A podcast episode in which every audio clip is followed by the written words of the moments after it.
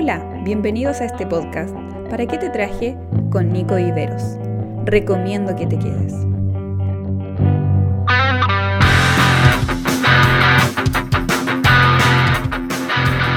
Hola, hola, ¿qué tal? ¿Cómo están todos, queridos amigos, amigas? Un gran, gran honor poder estar con ustedes en un episodio más de ¿Para qué te traje? Bien, hoy, como dije en el episodio anterior, eh, comenzamos una serie nueva llamada Templo de Pendientes. Eh, es una serie que me pidieron hacer en mi congregación y, bueno, he aprovechado de compartir en ambos lugares, en, eh, en mi iglesia y también acá, obviamente, en esta plataforma que amo tanto. No podría no, no dejar este estudio que, que he hecho con tanto esfuerzo, me he desvelado estudiando, así que quiero compartir con ustedes este estudio. He querido empezar así, de esta manera, porque obviamente cuando hablé eh, en el video con mi congregación no pude eh, saludarlos como los saludo siempre en este podcast, así que quise simplemente iniciar de una manera diferente y ahora ya viene el estudio. Eh, pero sin antes quiero comentar de que me gustaría que ustedes eh, en especial me hicieran llegar sus comentarios de esta serie. ¿Qué les parece cada capítulo? Si tienen preguntas, si les gustaría que tocase algún tema especial o, reforzar algún tema que no quedó claro. Eh, me gustaría que lo hicieran saber a través de mis redes sociales para así también ir mejorando en cuanto al estudio eh, y tener este, este tema ya bien dominado. ¿sí? Así que sin más preámbulos los dejo con el primer episodio de esta serie Templo de Pendientes. Templo de Pendientes es el nombre de este de este de esta serie. Van a ser solamente cinco capítulos donde nos centraremos en los templos, en la enseñanza que, la Biblia nos da a través de, estos edificios. Quiero aclarar que no voy a hablar de la iglesia, no voy a hablar del cuerpo de Cristo, no voy a hablar de, de, la novia, sino que quiero hablar de, los templos, de este, este lugar especial, casi sagrado que tenemos en nuestra vida y para cada creyente, sin duda, es importante el templo. Eh, pero quiero ver y queremos eh, que se pueda analizar esto de qué tan importantes son los templos. ¿Qué es lo que la Biblia nos enseña de, acerca de este edificio? Y obviamente sacar eh, enseñanzas prácticas a través de, de lo que la Escritura nos dice.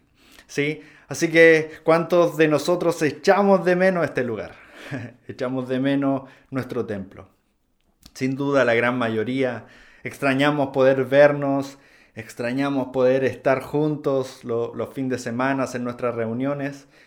Y, es por eso que he querido estudiar sobre este tema. he visto cómo en este tiempo la falta del templo, la falta de del poder congregarnos en un lugar físico ha debilitado la fe de algunos. Eh, ¿Cuántos de nosotros no hemos dicho o no hemos escuchado a alguien decir, cómo extraño ir a la iglesia, cómo extraño participar los fines de semana de las reuniones? Yo lo he dicho varias veces y la verdad es que me hace sentido esto de depender un poco de un lugar físico de, este lugar, de este, de este templo. ¿Sí? Eh, busqué una definición algo general de lo que dice Internet acerca de los templos, porque tenemos que entender que nosotros eh, sabemos que el templo que nosotros tenemos lo dedicamos a Dios, pero hay muchas filosofías, hay muchas ideologías y religiones que también tienen sus propios templos, así que busqué una definición general de lo que significa templo. Ya le voy a dar una definición más específica en, en capítulos posteriores, así que eh, no se quede solamente con este concepto. ¿sí? El Internet, Google, dice lo siguiente. El concepto de templo siempre ha sido catalogado como el lugar que está especialmente reservado para un servicio que se considera sagrado. ¿sí? Y no, no nos tenemos que ir tan lejos em, para ratificar esto. Si bien, como dije antes, hay muchas religiones e ideologías que, que comparten diferentes ritos, podemos mirarlo en nuestro propio caso y podemos ver que hay matrimonios que se celebran en el templo, que en el templo también se celebran eh, las presentaciones de niños, eh, hasta cumpleaños y las fiestas patrias las hemos eh, celebrado en nuestro, en nuestro templo. Hemos tenido eventos como la, la, Cena del Señor o los bautismos. Hay templos que tienen bautisterios y pueden bautizar ahí mismo. Y también otra ceremonia muy sagrada, se podría decir, como el velar a un ser querido. ¿Cuántos de nosotros hemos estado en un velorio en nuestro templo? Y, es que el templo tiene este carácter de tener en sí ceremonias eh, sagradas. Pero no nos podemos quedar solamente con eso. También tenemos que ver que hay muchas ocasiones en que no necesitamos el templo. Por ejemplo, ¿cuántos de nosotros hemos participado de matrimonios que no se han hecho en el templo? De hecho, mi matrimonio yo lo celebré al aire libre, eh, porque era lo que nosotros queríamos hacer como con mi esposa. Y no necesariamente fue menos espiritual o, no, no perdimos la bendición del matrimonio por haberlo celebrado fuera del templo. ¿Cuántos de nosotros no hemos participado en los bautismos de la iglesia y que son en un recinto privado o en un complejo o algunos lo hacen en el mar o en el río y tampoco pierde lo, lo sagrado del simbolismo? Porque a veces no tiene que ver con la estructura o el lugar, sino que tiene que ver con la bendición que hay detrás de la ceremonia. ¿sí? Entonces, eh, viendo todo esto, pensaba cómo, cómo nos ha hecho falta el templo. Como decía adelante, he visto cómo en este tiempo eh, donde la pandemia no ha tenido encerrado, donde las reuniones no se pueden ejecutar, donde nuestro templo está cerrado hace unos meses. Cómo esto de tener el templo cerrado ha afectado en la fe de algunos. Y esto es lo que me llevó y me motivó a estudiar sobre, sobre este tema. Y que quiero compartírselo a ustedes. ¿Cuántos de nosotros eh, no hemos escuchado a alguien decir, Estoy loco por volver al templo. Quiero volver luego a nuestras actividades de fin de semana. y saben, tal vez es una frase que hemos dicho, como dije antes, pero en realidad también detrás de esa frase hay una eh, dependencia de un lugar. Y es por eso que tiene el título este, este, esta serie, templo dependientes. Porque hay veces en que dependemos tanto de ese lugar que nos desenfocamos de lo que de verdad importa. Y es lo que queremos eh, o, quiero plantear en estos cinco capítulos. ¿Qué tan importante es el templo para nosotros? Eh, hoy en día podemos ver cómo los creyentes eh, que estaban o tenían su fe puesta en las actividades de fin de semana, ya no saben cómo vivir el cristianismo. ¿Cuántos de nosotros no nos sentimos mal porque faltamos un culto eh, los fines de semana? ¿Cuántos cuánto de nosotros no nos sentíamos mal porque ah, no pudimos asistir al culto de jóvenes, no pudimos asistir al culto del día domingo?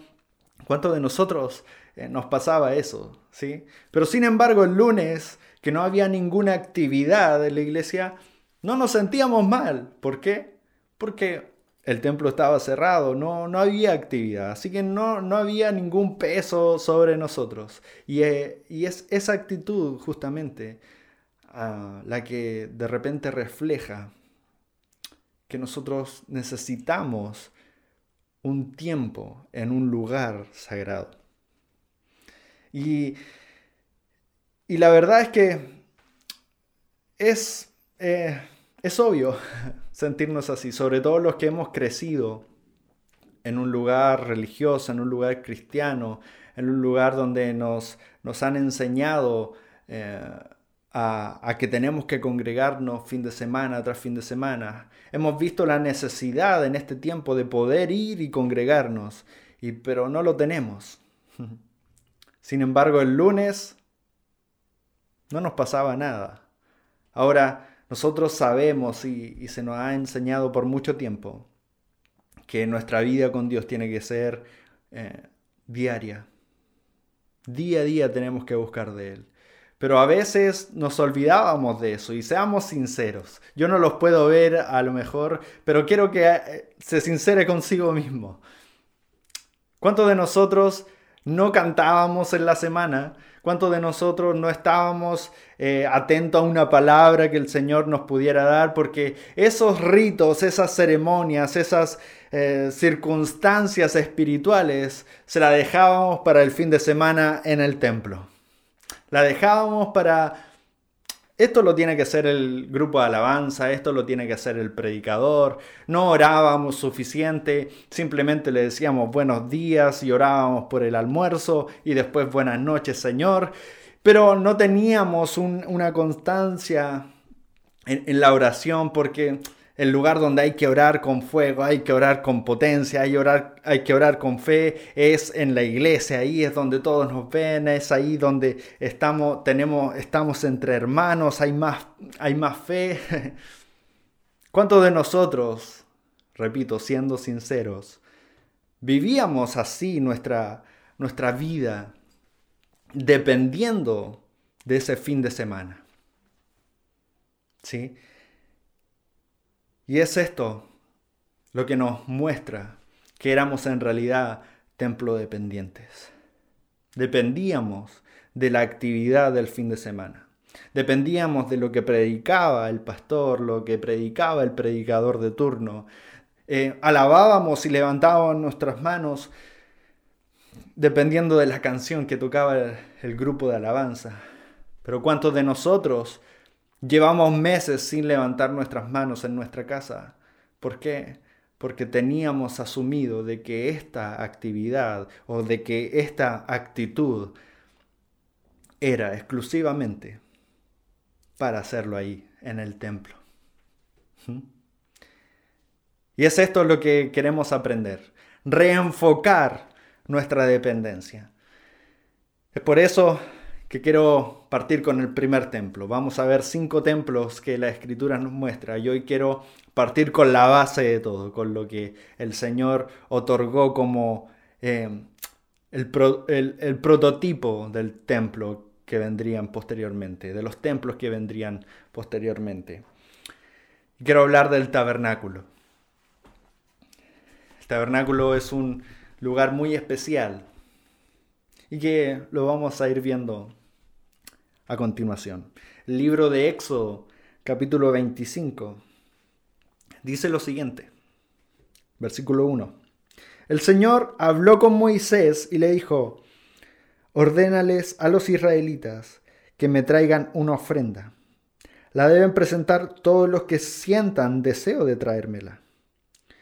Como ofrenda se les aceptará lo siguiente, oro, plata, bronce, lana teñida de púrpura, carmesí y escarlata, lino fino, pelo de cabra, pieles de carnero teñida de rojo, pieles de delfín, madera de acacia, aceite para las lámparas, especias para, eh, para aromatizar el aceite de la unción y el incienso, piedras de ónice y otras piedras preciosas para adornar el efod y el pectoral del sacerdote. El versículo 8 dice, después me harán un santuario para que yo habite entre ustedes.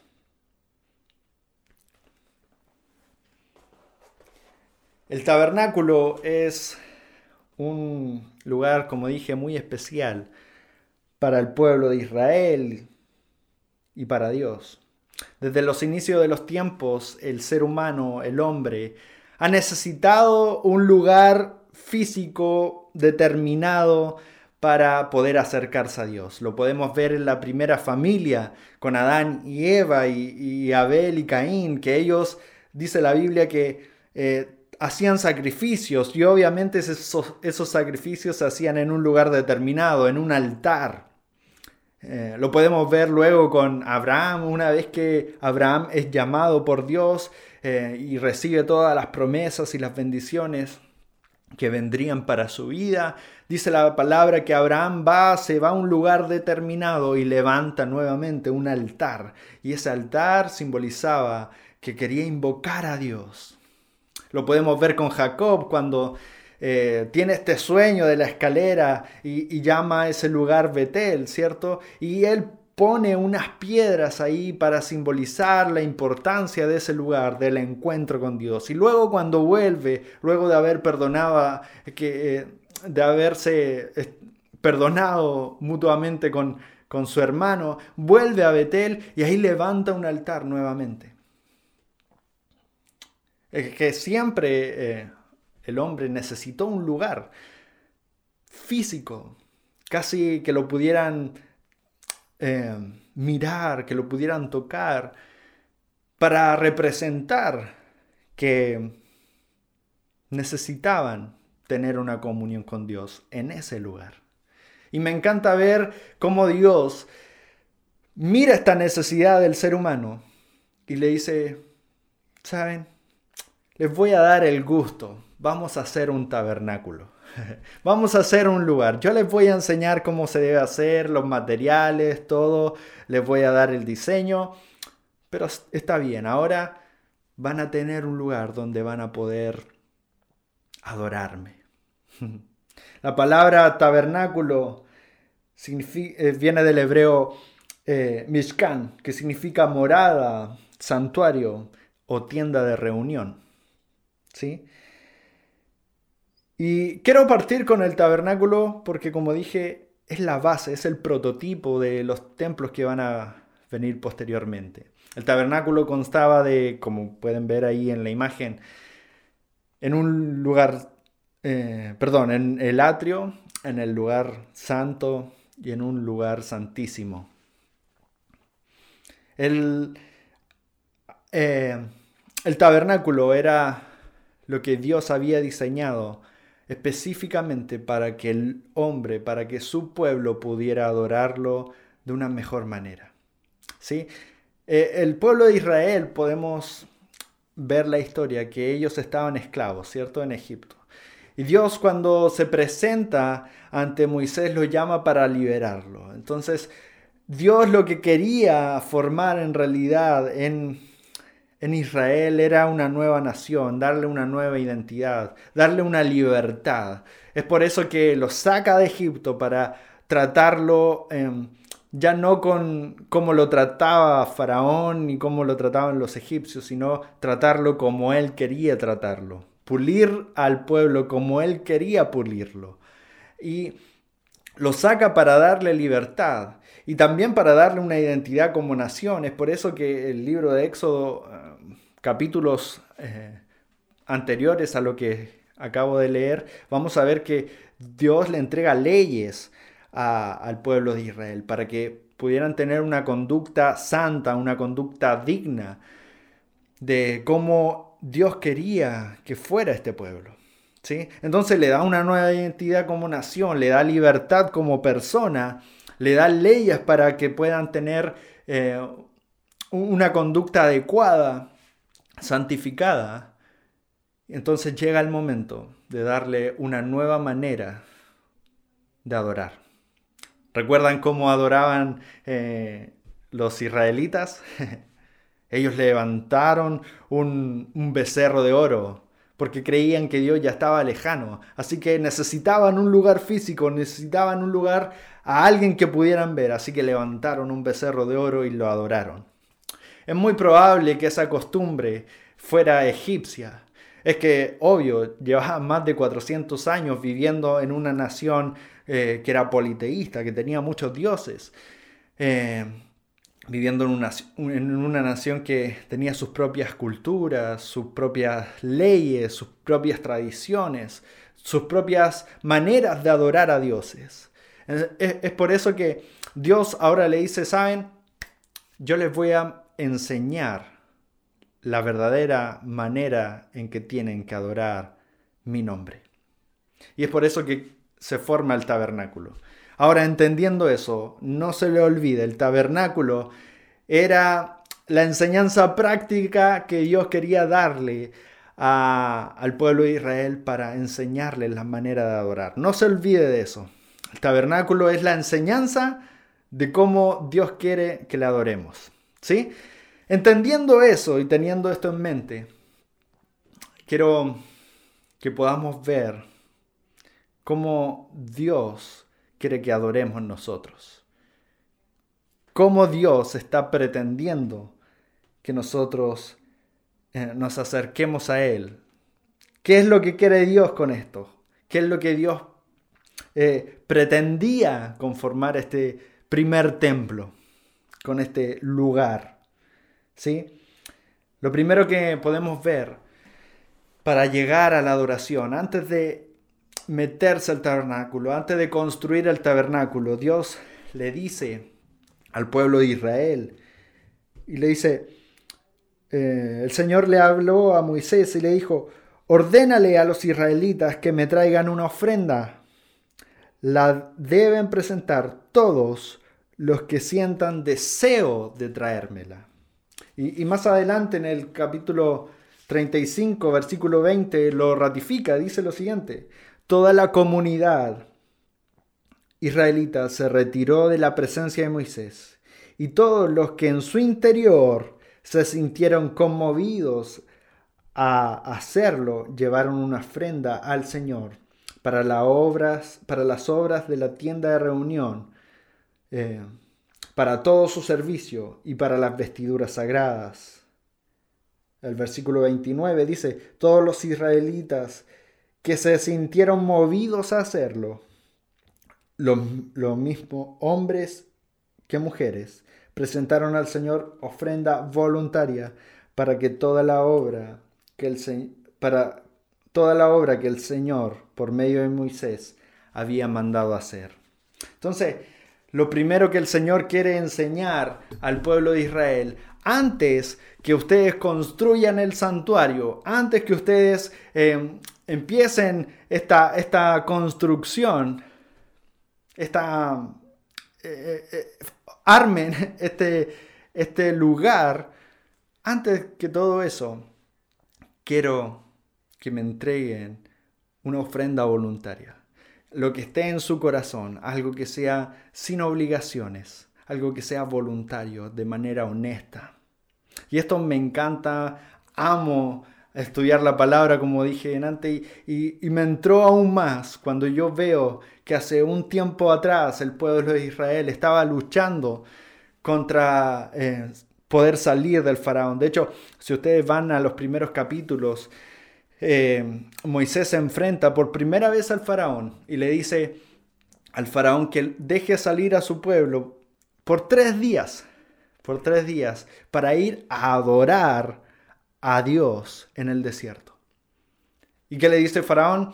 Sabes, Moisés y Aarón, ustedes lo único que están haciendo es distraer al pueblo de Israel.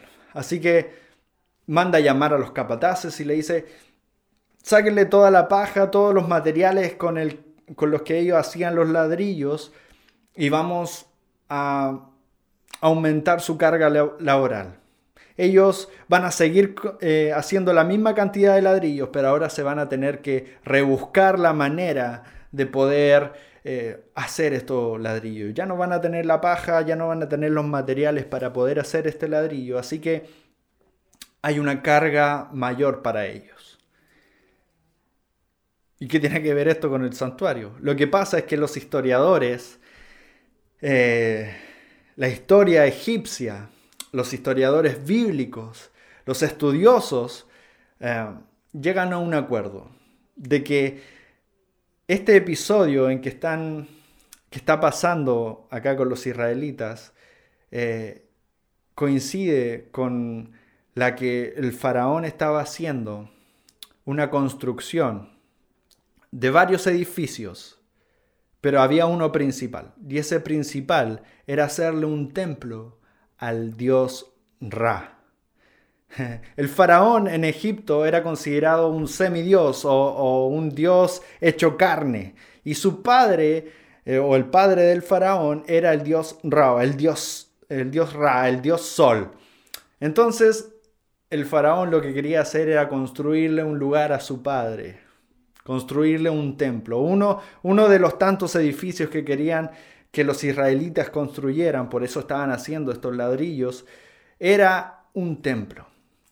Entonces, ahora si lo llevo a lo que Dios estaba haciendo con el pueblo de Israel cuando ya los libera, es decirle, saben, ahora ya no tienen una carga por obligación, ya no tienen... Eh, que hacer más ladrillos por obligación. Ya no tienen que, que, trabajar más de la cuenta por obligación. Lo que yo quiero es que ustedes me entreguen lo que ustedes desean de manera voluntaria, de manera que nazca de su corazón, que no sea por obligación ni por mandato, sino que sea voluntaria. Ni siquiera Dios le dice ya ustedes, eh, Moisés y Aarón, tienen que hacerlo sí o sí. No, Dios le está diciendo, ustedes Dile al pueblo de Israel que los que quieran, que los que deseen desde su interior puedan ofrendar, puedan entregar. Antes de construir, antes de, empezar toda la adoración, antes de que baje la nube,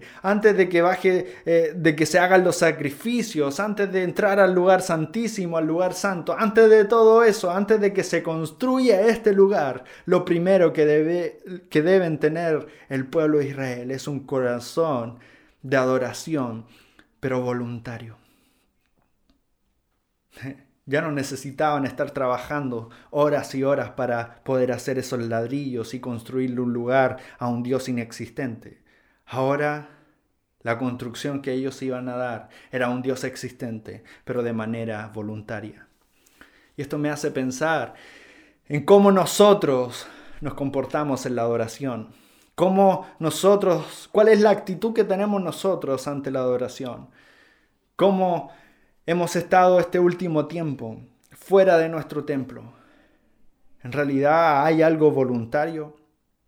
¿O nos da flojera? ¿O nos da... Eh, o es una pesadez poder adorar a Dios? Porque en el templo era fácil. Teníamos que por último aguantarnos todas las canciones si no queríamos adorar. Pero ahora no hay un ministro de alabanza que nos lleve a la adoración. Ahora no tenemos un pastor o, un, predicador que nos incentive a poder eh, levantar nuestras manos y adorar y, y poder arrodillarnos. Pero nace esto si es que lo hacemos de manera voluntaria en nuestro corazón, desde nuestro interior. ¿Cuántos de nosotros que somos maestros cuando estábamos en la escuela bíblica veíamos de repente que las lecciones se tornaban una carga.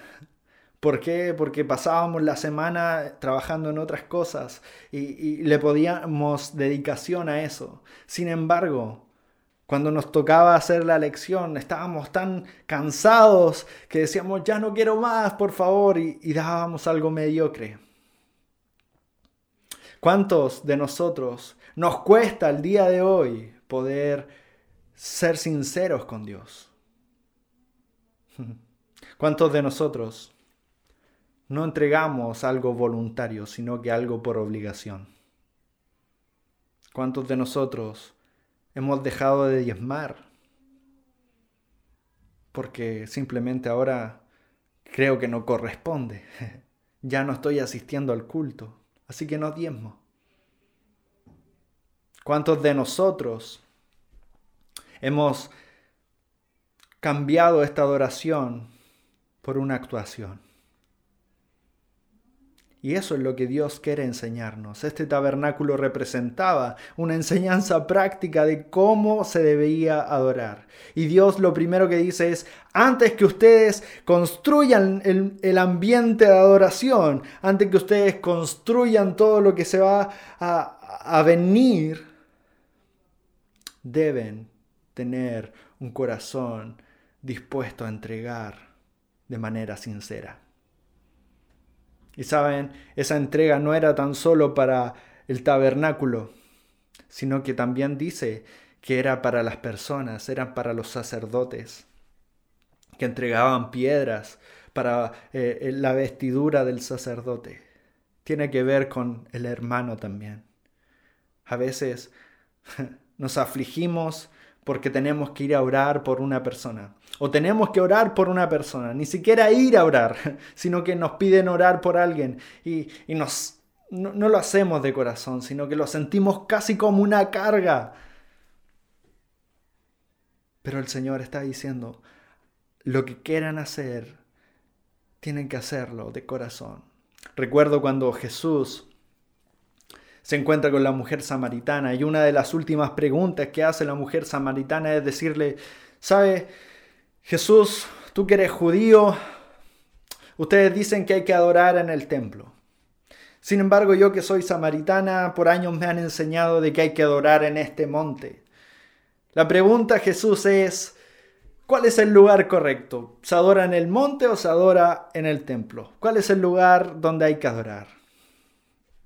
Y Jesús que le dice, mujer, la hora es, es ahora, es este momento en donde los adoradores ya no van a adorar ni en el templo ni en el monte, sino que van a adorar en espíritu y en verdad. Van a adorar de manera espiritual, porque son seres espirituales, y de manera sincera, de corazón, de verdad. la verdadera la verdadera adoración no consta de qué tan hermoso o espectacular fue el culto que vivimos en el templo. No necesitamos la estructura del templo para poder adorar. No necesitamos ir al monte ni al templo. Lo podemos hacer en nuestra casa, lo podemos hacer aquí mismo, en tu pieza, en el baño, donde puedas. Esa es la adoración en espíritu y en verdad. Ya no tenemos que construir ladrillos, porque lo que hay que hacer es entregar lo voluntario, lo que podemos, lo que deseamos, lo que queremos dar. Esa es la mayor adoración. Antes de que todo el ambiente eh, caiga, como dije antes, antes de que venga la chequiná, la gloria de Dios, tiene que haber un corazón dispuesto a poder recibir y poder dar. ¿Sí? Y por último, una vez que ya se entrega de corazón, Dios le dice a Moisés, después, después de todo esto, me harán un santuario para que yo habite en ustedes, entre ustedes. Ah, una vez que fue construido el tabernáculo, el, tabernáculo fue establecido y se ponía en el centro del campamento. Y Dios les quiere decir exactamente esto. No hay momento más especial que yo estando al centro de ustedes. Ustedes pueden transportarse por cualquier lado. De hecho, vagaron por el desierto eh, años y años pero una vez que se movía el tabernáculo y se volvía a poner, siempre el tabernáculo estaba en el centro del campamento. Siempre. Es por eso que no podemos depender si, si el templo está en Hualpén ubicado. No lo necesitamos eh, porque la presencia de Dios está en el centro de nuestra vida. Es por eso que el apóstol Pablo nos dice que somos y, nos llama que somos templo del Espíritu Santo, no tan solo para cuidar nuestro físico, sino que también para cuidar eso, que el Señor sea el centro en nuestra vida. y no sea otra cosa. Una vez que eh, llegaron a la tierra prometida, el, el santuario se ubicó en Silo.